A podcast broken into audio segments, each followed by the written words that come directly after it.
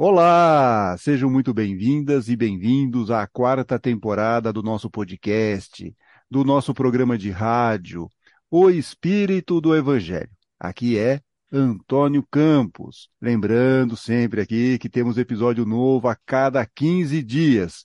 Quarta-feira sim, quarta-feira não. E no programa anterior refletimos se estamos seguindo os conselhos do bom pastor ou do mau pastor? Será que estamos vigilantes para não seguir as orientações ruins, muitas vezes vêm de dentro de nós mesmos? Como controlar aquele mau pastor que habita em nós? Assunto provocativo no último episódio.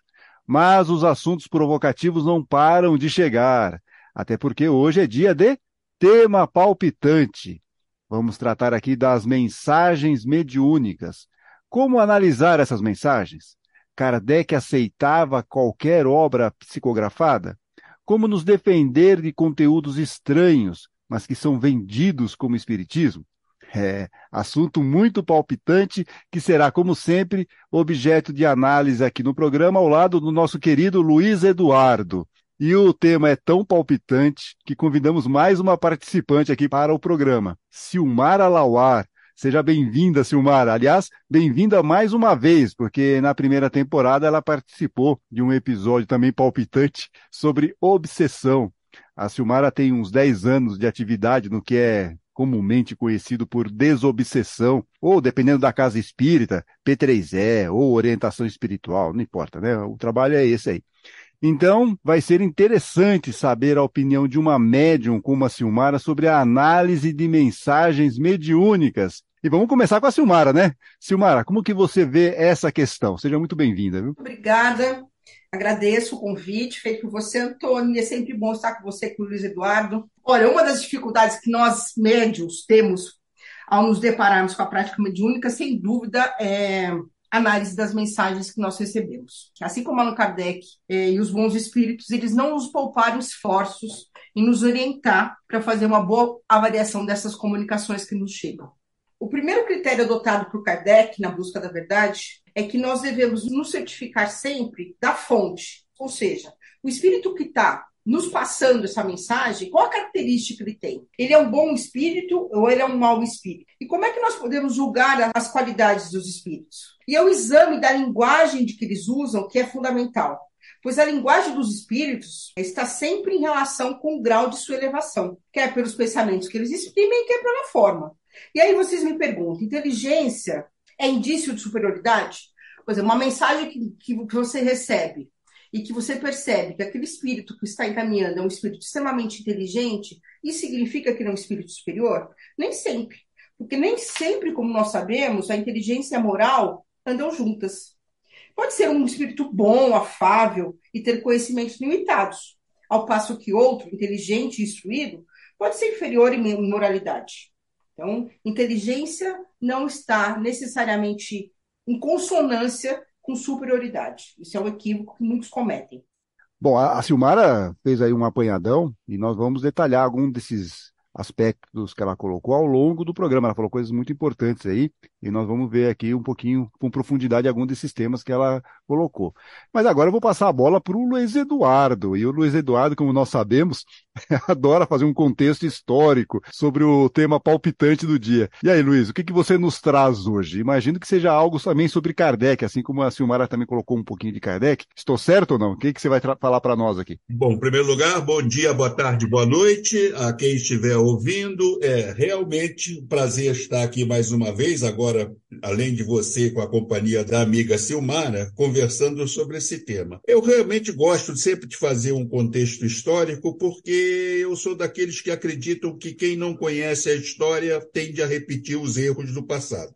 A doutrina espírita foi montada toda ela com base na comunicação recebida dos espíritos, sejam aquelas recebidas espontaneamente, os famosos 50 cadernos de anotações que Kardec recebeu, seja aquelas provocadas por Kardec nas diversas reuniões que eles tiveram.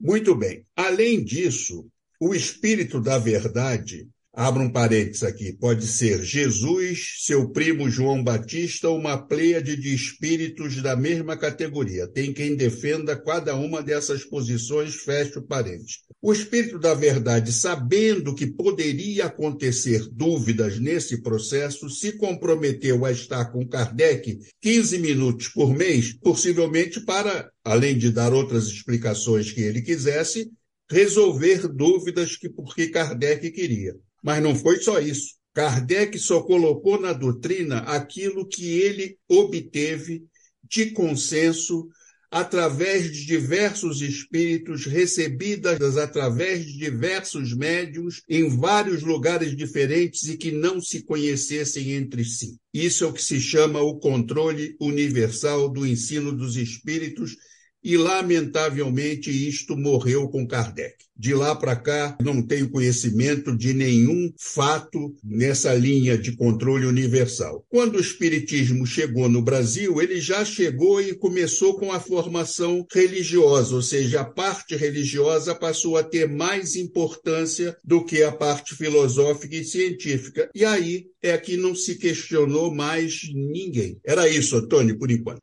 E pegando aqui o gancho que você fez, falando aí sobre o controle universal, né, nós fizemos uma entrevista na primeira temporada aqui do, do podcast com o professor Marcelo Gulão Pimentel, que tratou sobre o método de Allan Kardec para a investigação dos fenômenos mediúnicos. Eu vou deixar o link na descrição do episódio. De qualquer forma, Kardec ele encontrou aí uma maneira, na época dele, de selecionar essas informações para a criação da doutrina espírita. Mas na análise dos livros mediúnicos ou mensagens mais longas, ele precisava gastar um bom tempo na análise.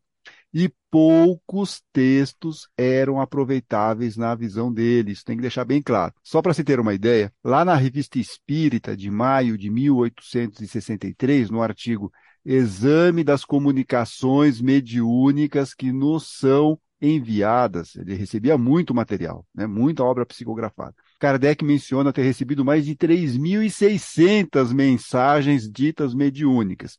Agora, repare no que o codificador vai falar.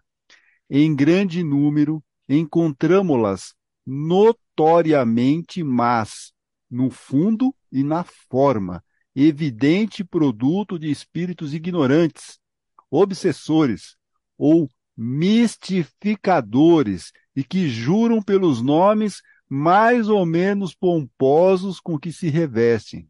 Tudo que a Silmara estava falando agora há pouco. Segue aqui Kardec. Publicar esses textos teria sido dar armas à crítica.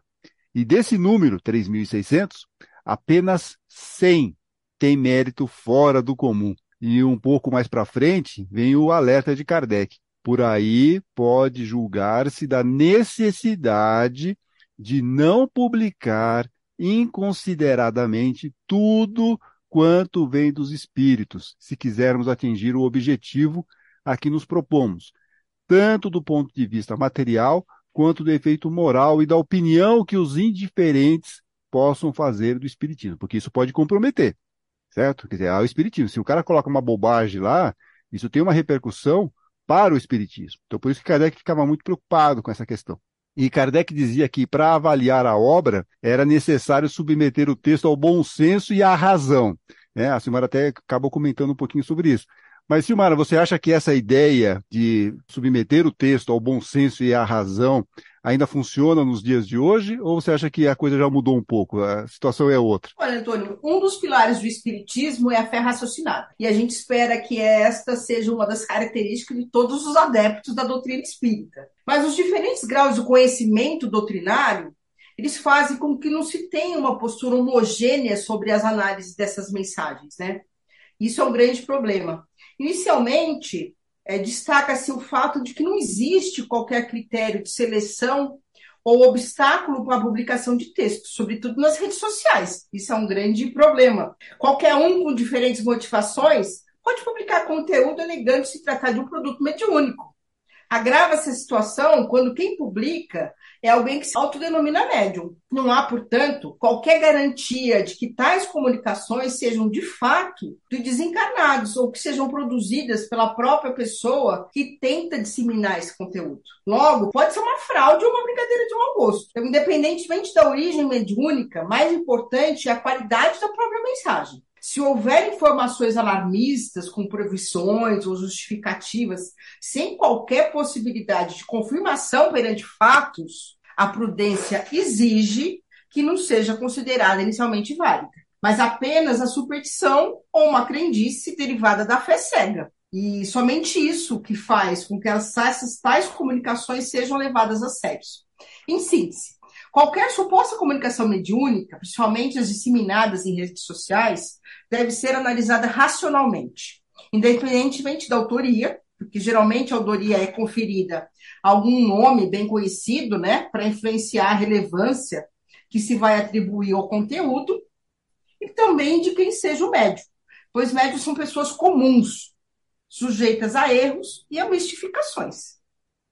Então, ferramentas de que nós devemos lançar a mão para uma boa análise das comunicações dos espíritos, eu posso sugerir como a razão, a cooperação, a comparação, a reflexão. Nós precisamos só admitir o que a lógica possa aceitar, o que a doutrina já ensinou. Ou seja, são algumas dicas importantes para se analisar um texto espírita. É, e eu vou aproveitar aqui e colocar uma pimentinha para o Luiz Eduardo, porque tudo bem, essa questão nós temos a doutrina espírita, temos o espiritismo, a gente pode ter aí algum tipo de base para fazer algum tipo de análise das comunicações. Mas hoje a doutrina espírita, ela sofre mais influência de obras e mensagens mediúnicas que mudam ou mudaram certos aspectos do espiritismo divulgado por Kardec. É, tem muita coisa chegando aí de todos os tipos e a gente acaba assumindo aquilo como se fosse uma feijoada, né? Uma feijoada espiritualista, falar ah, isso é doutrina. Então você acha, Luiz, que ainda é possível fazer uma boa análise de uma comunicação mediúnica tendo tanto ruído e informação desencontrada dentro do Espiritismo? Olha, Antônio, tem um programa muito interessante que eu vi hoje, por coincidência, coincidência não existe, né? Mas por coincidência, que é no canal Mesa Girante, que analisa o seguinte: um palestrante que a FEB não convida. E nessa conversa, basicamente, um dos pontos que se toca é a falta de evocação dos espíritos para que eles esclarecessem dúvidas. Eu, particularmente, e modestamente, se me fosse permitido, eu gostaria muito de conversar com Emmanuel e André Luiz para perguntar uma série de coisas a eles que eu tenho dúvida. Entendi. Pela sua colocação, quer dizer, falta também um questionamento em relação aos espíritos. Né? Os espíritos escrevem e não tem uma. Ninguém chega e faz uma pergunta para o médium. Né? Não, isso acabou, com, isso acabou com Kardec, ninguém faz mais isso. Sim. Infelizmente. Que aí você tem condições de ver a contradição daquela mensagem. Claro. Perfeito, é. entendi. E o Rafael da Mesa Girante foi entrevistado aqui por nós, né? Realmente é um papo, foi um papo bem interessante. Também convido aí os nossos ouvintes a escutarem aqui esse programa em que nós entrevistamos o Rafael aí do Mesa Girante, que foi mencionado pelo Luiz. Agora, eu vou voltar num ponto da Silmara, é, porque, assim, tudo bem, a gente tem uma certa confusão doutrinária, ok? Isso que acho que tá claro, a gente não consegue questionar os médios, mas a gente precisa ter alguma ferramenta para tentar entender se aquela mensagem faz sentido ou não, né? Porque, ah, eu sou, sei lá, eu, sou o Papa 16, né? Bento 16. Vou lá e falo que eu sou o Papa Bento 16, estou psicografando uma mensagem do Papa Bento 16. Só pelo nome está resolvendo? O Antônio, como médium, está acima de qualquer suspeito? Então, antes de a gente entrar nesse nesse aspecto, acho que vale a pena a gente pensar da linguagem que a Silmara comentou. Porque Kardec também alertava isso, para ficarmos atentos à linguagem dos espíritos nas comunicações. É um critério importante. Na Revista Espírita de julho de 1863, ele dizia que a linguagem dos espíritos superiores é constantemente digna, nobre, sem presunção, nem contradição, isenta de trivialidade e assinalada por inalterável benevolência. Os bons espíritos aconselham, não ordenam, não se impõem, calam-se naquilo que ignoram. Os espíritos levianos falam com a mesma segurança do que sabem e do que não sabem, a tudo respondendo sem se preocuparem com a verdade, disse aqui Kardec. E aí, Silmara, com essa sua experiência em conversar com os espíritos e tal, é possível fazer essa identificação e não ser enganado por essa comunicação mediúnica? E esse falar sobre tudo com segurança, me parece, posso estar errado, né? É uma prática hoje na maioria das obras psicografadas? o que, que você acha? Olha, Antônio, o que se quer, antes de tudo, não são comunicações a todo custo, mas comunicações boas e verdadeiras, né? Que acrescentam alguma coisa que, que ainda a gente não saiba ou que nos faça refletir. E para se ter boas comunicações, são necessários bons espíritos. E para se ter bons espíritos, é preciso ter bons médios. Ou seja, médios livres de qualquer influência má. Embora a faculdade de mediúnica se radique no organismo e independa do moral, o mesmo não se dá com seu uso, que pode ser um uso bom ou um uso mau, conforme as qualidades do médium. Porque para se comunicar, usualmente, o espírito desencarnado se identifica com o espírito do médium. Essa identificação não se pode verificar se não havendo entre um e o outro, como eu já disse, simpatia e afinidade. Assim, os bons têm afinidade com os bons e os maus com os maus. Portanto, as qualidades morais do médium exercem influência capital sobre a natureza dos espíritos que por ele se comunicam. Nenhuma condição moral exclui as comunicações espíritas. Mas se estamos em más condições, conversamos com os que nos assemelham. Não deixam de, de, de nos enganar e que com frequência potencializam as nossas imperfeições. Daí a importância do autoconhecimento, da vigilância e da oração. Né? Mas uma coisa super importante que muita gente confunde é a facilidade de execução da mediunidade e a experiência do médium. A observação mostra que um dos equívocos mais frequentes em nosso movimento espírita atual é considerar que o bom médium é aquele que tem facilidade de execução, que habilmente fala ou escreve o que dizem os espíritos. Comumente, as comunicações recebidas por tais médios não passam pela análise. Julga-se que a veracidade da comunicação está na autoridade do médium ou no nome do espírito que a assina. Vejamos o que diz Kardec a esse respeito. Ele diz o seguinte: que a facilidade de execução é uma questão de hábito e que muitas vezes se adquire em pouco tempo, enquanto que a experiência resulta de um estudo sério de todas as dificuldades que se apresentam na prática do Espiritismo. A experiência dá ao médio o tato necessário para apreciar a natureza dos espíritos que se manifestam, para lhes apreciar a qualidade boas e más, pelos mais minuciosos sinais, para distinguir as armadilhas dos espíritos zombeteiros que se acobertam com as aparências de verdade. O mal é que muitos médios confundem a experiência, que é fruto do estúdio, com a aptidão, que é produto da organização física. E por isso eles se julgam mestres, porque escrevem com facilidade. E repelem todos os conselhos e se tornam presas fáceis de espíritos mentirosos e hipócritas, que os captam, fomentando ainda mais o seu orgulho. Então, a experiência dá ao médium, Antônio, o tato necessário para apreciar a natureza dos espíritos que se manifestam, para lhes apreciar as qualidades boas e más pelos mais minuciosos sinais e também para distinguir o embuste dos espíritos zombeteiros que se acobertam com as aparências da verdade. É duro esse negócio, né? Porque, assim, aí você fala a qualidade do médium, né? A qualidade, não sei o que, você não conhece quem está escrevendo, né? Você não sabe quem é o médium. Muitas vezes aparece uma obra lá, você sabe se o médium tem moral, não tem. Aí você tem que ler o negócio e ver, né? Separar do, o joio do trigo lá, fica realmente meio complicado. Mas olha, é, assim, eu tô na experiência mediúnica, né? Quer dizer, na hora que você está recebendo a mensagem, você tem um tipo de sentimento. Né? Então, por exemplo, eu, pela própria linguagem, uma linguagem vulgar, você percebe que a qualidade do espírito comunicante não é das melhores. E o problema que eu acho maior é que você precisa filtrar quando a mensagem vem é, as coisas que não são convenientes e que não batem com aquilo que é com bom senso e com. Né? E aí você tenta muitas vezes interpretar o que ele está querendo dizer né, de uma forma mais educada, mais fina, é, mais condizente com aquilo que a doutrina espírita propaga. Mas aí existe muitas vezes a dúvida se você está efetivamente sendo leal né, com a mensagem que está te passando, está sendo passada.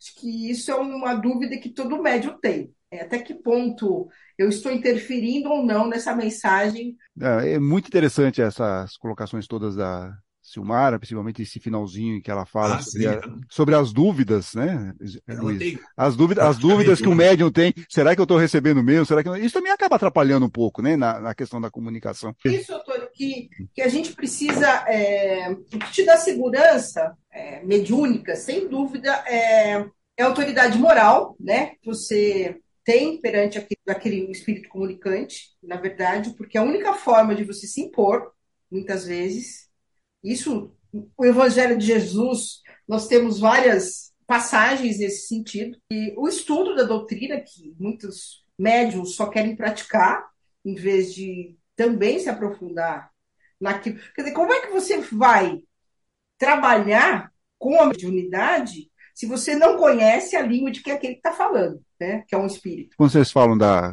qualidade moral do médium, eu acho muito, muito complicado, porque não é toda vez que você tem conhecimento, você sabe quem é o médium. Mesmo que você conheça um médium, para você chegar a fazer uma análise pode ser subjetiva, esse médium também pode mudar. Quer dizer, ele, uma hora, ele pode começar muito bem, ele pode ser um cara que está trabalhando muito bem, de repente, ele vira um. Ah, puxa, olha, ele, ele se deixa fascinar pela, pela mediunidade, pela comunicação, pelos aplausos, e aí aquela condição moral dele muda. Entendeu? Então eu acho, eu acho, eu como leitor, eu fico sempre com um pezinho atrás aqui, né? É, eu, o, que eu, o que eu sinto, o médium é um ser humano imperfeito, né? E ele também está na luta aí, na lida para o aprimoramento moral. Perfeito, eu, eu entendo isso, eu concordo com gênero, número e grau. A questão é o seguinte: como eu, como um espírita, que pego, eu não sei nada disso, Vou numa livraria lá, na livraria da, da Espírita, né, da Casa Espírita, vou comprar um livro de uma obra psicografada. Eu não sei como aquela obra foi feita. Por isso que eu acho que é importante, não sei a qualidade do médium, não sei se o médium fez isso ou fez aquilo, se ele se preparou ou não. Eu, eu penso mais assim, é nessas informações que chegam ao grande público, seja por meio das redes sociais, como você mencionou no começo, seja por meio de livros, né? Eu, como leitor, eu não sei do médium, eu não sei como ele recebeu aquela comunicação, não sei se ele está fantasiando, se ele não está. É, é, é, e isso virou uma, uma questão seguinte: ah, é uma obra psicografada, logo veio do plano espiritual, logo é verdade, entendeu?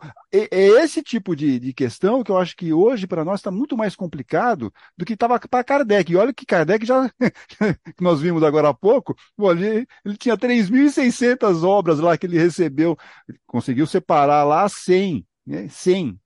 Então, como que nós fazemos isso? E, e, até vou continuar aqui, porque lá no livro dos médiuns, no item 230, que tem uma outra questão também, né?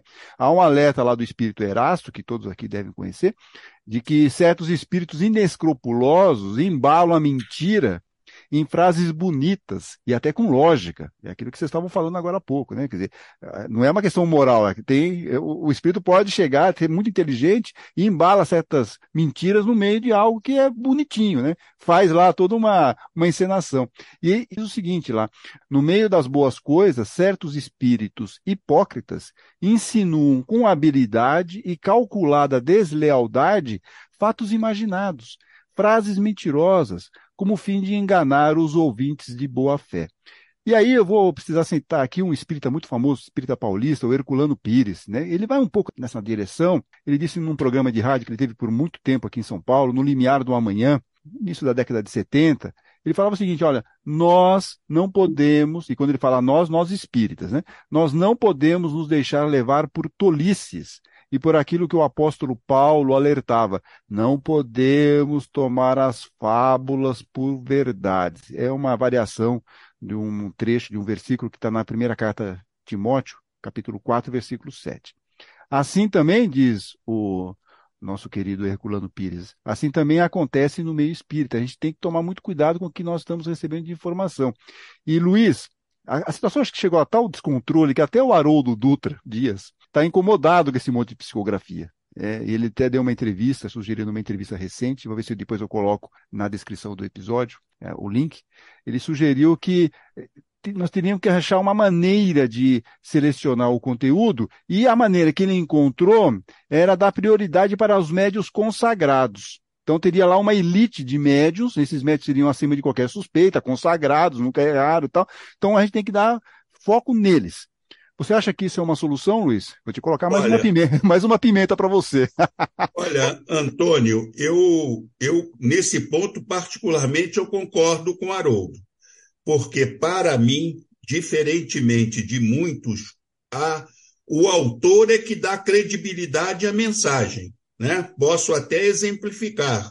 Pouquíssimas pessoas leriam o Evangelho escrito por Luiz Eduardo. Agora, se fosse escrito por Divaldo Franco, teria uma outra história, não é? Mas nem por isso todas as mensagens vindas de médios consagrados têm que ser aceitas como elas estão.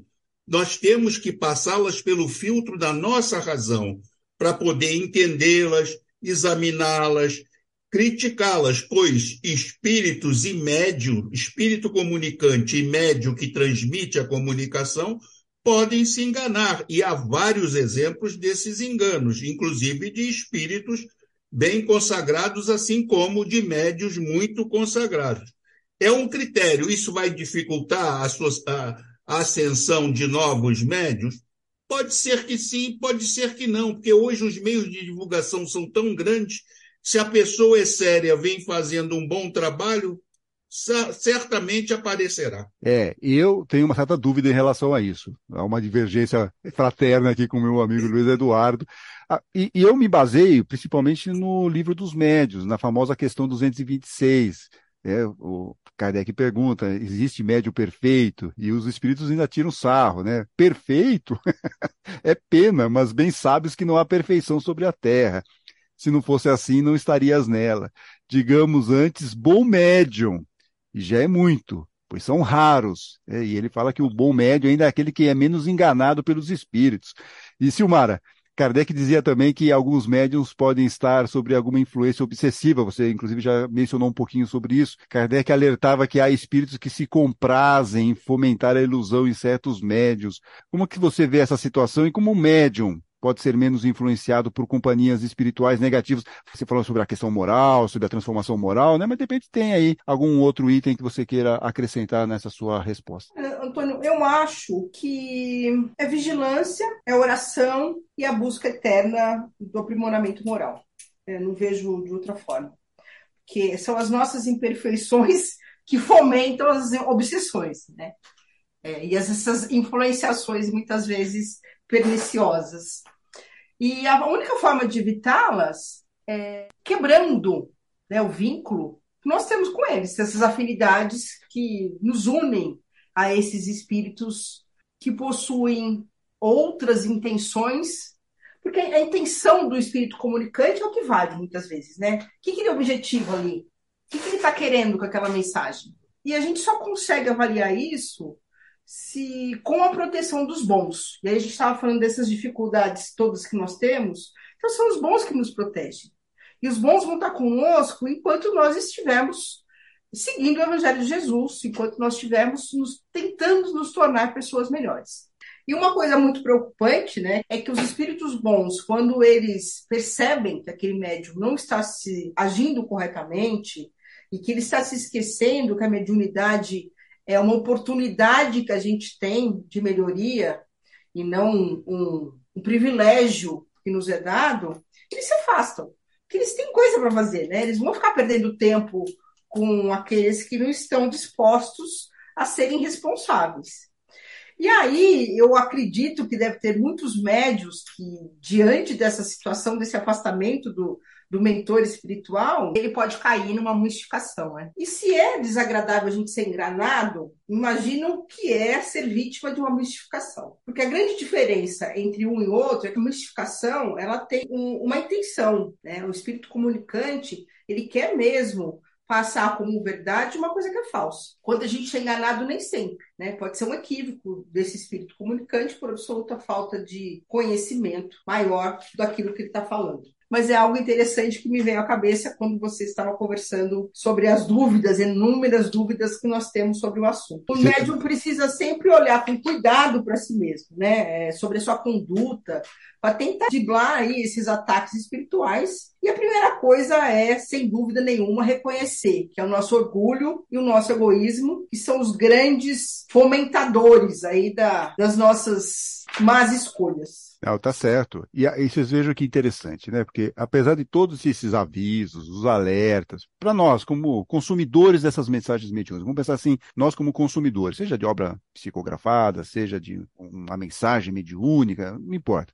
Mas apesar de todos esses avisos, desses alertas, a gente utilizar a nossa razão, a questão moral do médio e tal. Mas, normalmente nós não fazemos uma análise crítica das obras mediúnicas. Não acontece isso. É curioso.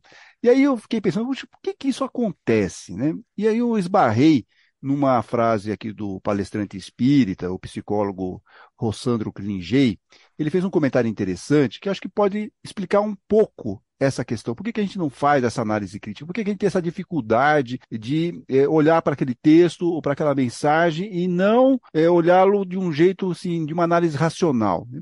E ele diz o seguinte, que estudos mostram que muitos de nós raramente dão importância aos detalhes em uma leitura, por exemplo. Quando uma declaração ou texto parece fluente, fácil de processar ou até familiar, nós tendemos a não nos concentrar nos detalhes, afirma aqui o Klingei. Além disso, muitos de nós, ao recebermos uma mensagem de um grupo ou de uma pessoa em que confiamos, acreditamos que essa informação é validada. E aí compartilhamos aquela mensagem sem fazer uma análise crítica. É, com, continuamos compartilhando informações falsas, conteúdo mediúnico ou dito mediúnico falso. Então, nesse momento, como diz Kardec, seria muito bom analisarmos com cuidado o conteúdo antes de passá-lo para frente. E um outro item aqui que o Klingei não mencionou e que muitas vezes nós também, achando que está correto, Aí entra a questão do médio. Eu quero voltar de novo essa questão do médio que a gente estava discutindo aqui, o médio estrelado, né? Será que a gente pode confiar em tudo? E aí muitas pessoas falam, não, isso aqui é obra do fulano de tal, então isso aqui está acima de qualquer suspeita, eu acredito piamente no que está sendo escrito lá. Quando às vezes pode ser que não. Pode ser que tem coisas lá que realmente tão, são meio absurdas. Só que se você não tiver um olhar crítico para aquela questão, você deixa passar ou você assume aquilo. Né? Então, são algumas questões que eu acho que seriam é, interessantes para a nossa reflexão. Não tenho, obviamente, eu não estou aqui propondo que a gente faça, tenha é, uma censura de livros, fogueiras de livros espíritas, nada disso, porque não, não tem isso. Né? Acho que isso é um absurdo, a gente tem que conviver com isso, mas cada um de nós tem que estar aparelhado para ler uma mensagem mediúnica, para ler uma obra psicografada com olhos críticos. Né? É aquela frase do Emmanuel que está lá no nosso lar, né? Todo leitor tem que analisar aquilo que lê. E isso para nós hoje está um pouco mais difícil. Ontem eu estava ouvindo, é, é o que eu sempre faço, né? Estou lavando louça e estou ouvindo algumas coisas. E eu vi um, uma pessoa que estava dando uma palestra, eu não me lembro o nome agora. Ele estava falando que a análise das mensagens mediúnicas tem que ser como separar o feijão, né? A gente pega algumas coisas que estão boas, que passam pelo crivo da razão, e a gente mantém. E aquilo que não é que não passa, a gente joga fora. Então, é muito difícil na hora que você vai comprar um livro, por exemplo, você saber se aquela obra é boa. Então, a única maneira que eu vejo é essa: você lê aquilo e fala, olha, isso aqui eu posso guardar. Isso aqui não, não tem o mínimo cabimento. É, e, a, e a Silmara já deu aqui a dica dela, como ela faz a seleção dela de obras mediúnicas. E Luiz, quais são os seus critérios? Como que você separa aqui o joio do trigo? Como que Olha, você faz a seleção? É, eu, a minha formação profissional é advogado. E como advogado, eu sempre segui à risca aquele ditado que as nossas avós nos ensinaram, que é o diabo mora nos detalhes. Então, para mim, os detalhes são muito importantes. Quando eu vejo uma mensagem, eu procuro entendê-la no contexto e procurar se há algum detalhe ou não que vai contradizer. E muitas vezes isso acontece, outras vezes não.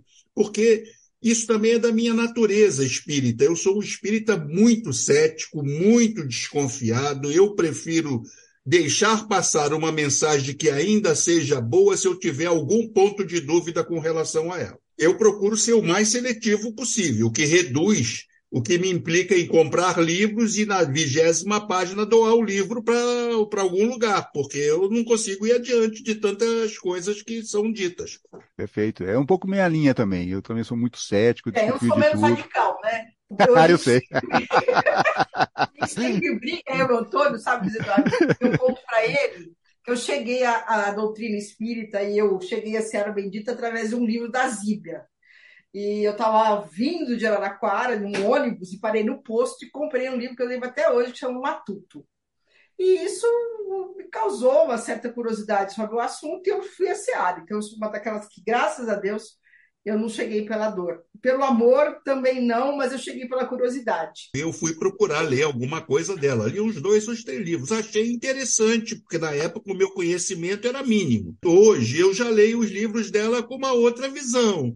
Tem muita coisa boa, tem muita coisa que é romance, não é? Isso Sim. é que eu digo, eu falo isso às vezes e as pessoas ficam surpresas. Vem cá, você acredita em tudo que está escrito no romance Dois Mil Anos? Aquilo tudo é informação e doutrina ou tem romance na história? Se tem romance é diferente. Romance é romance. Não, perfeito. A Kardec não tinha problema com essas obras. Ele, ele achava até que eram obras, essas obras psicografadas, elas faziam até, era bom para divulgar um pouco o espiritismo. O que ele se incomodava é que podia, de repente, com alguma informação, criar aí um ruído e colocar em risco a doutrina espírita. Mas ele entendia que era uma forma de divulgação do espiritismo também. E é óbvio que os romances mediúnicos, eles podem ser, na grande maioria, uma porta de entrada para o espiritismo de muitas pessoas que, de repente, né, nem pensavam nisso. De repente, esbarra numa obra mediúnica e falam, puxa, que interessante, deixa eu me aprofundar mais. Aí vai fazer um curso na casa espírita. É legal, tá tudo bem. Né? Não vejo nenhuma inconveniente disso. A única coisa é que nós temos um preço por isso. Pagamos um preço. Quer dizer, isso é uma vantagem, isso é uma característica nossa no Brasil, é algo que ficou muito solidificado, essas obras psicografadas, o romance mediúnico principalmente. No entanto, nós ficamos um pouco dependentes disso e cada romance mediúnico ele pode ir para alguns caminhos que não estão batendo muito bem com a doutrina espírita. Por isso que eu acho que a gente, para encerrar aqui a nossa conversa, o, é, Kardec pedia para a gente fazer uma análise crítica de qualquer mensagem. Então, acho que isso, para a gente tentar aqui resumir a nossa conversa de hoje, e que nós temos que utilizar o tal do bom senso para nos proteger da desinformação e da mistificação, que eu acho isso também muito grave dentro do Espiritismo. E ele diz o seguinte: o que é que vos choca nesses escritos? Quer dizer, o que, que te incomoda quando você está lendo uma obra lá? O que é que vos ocasiona repulsa e muitas vezes vos impede de lê-los até o fim? Exatamente o que fere violentamente o vosso bom senso. Esses erros provêm quase sempre de espíritos levianos, sistemáticos ou pseudo-sábios, que se comprazem vendo editadas as suas fantasias e utopias, e isso por homens que conseguiram prender a ponto de fazê-los aceitar de olhos fechados tudo quanto lhes debitam, oferecendo alguns poucos grãos de boa qualidade em meio ao joio.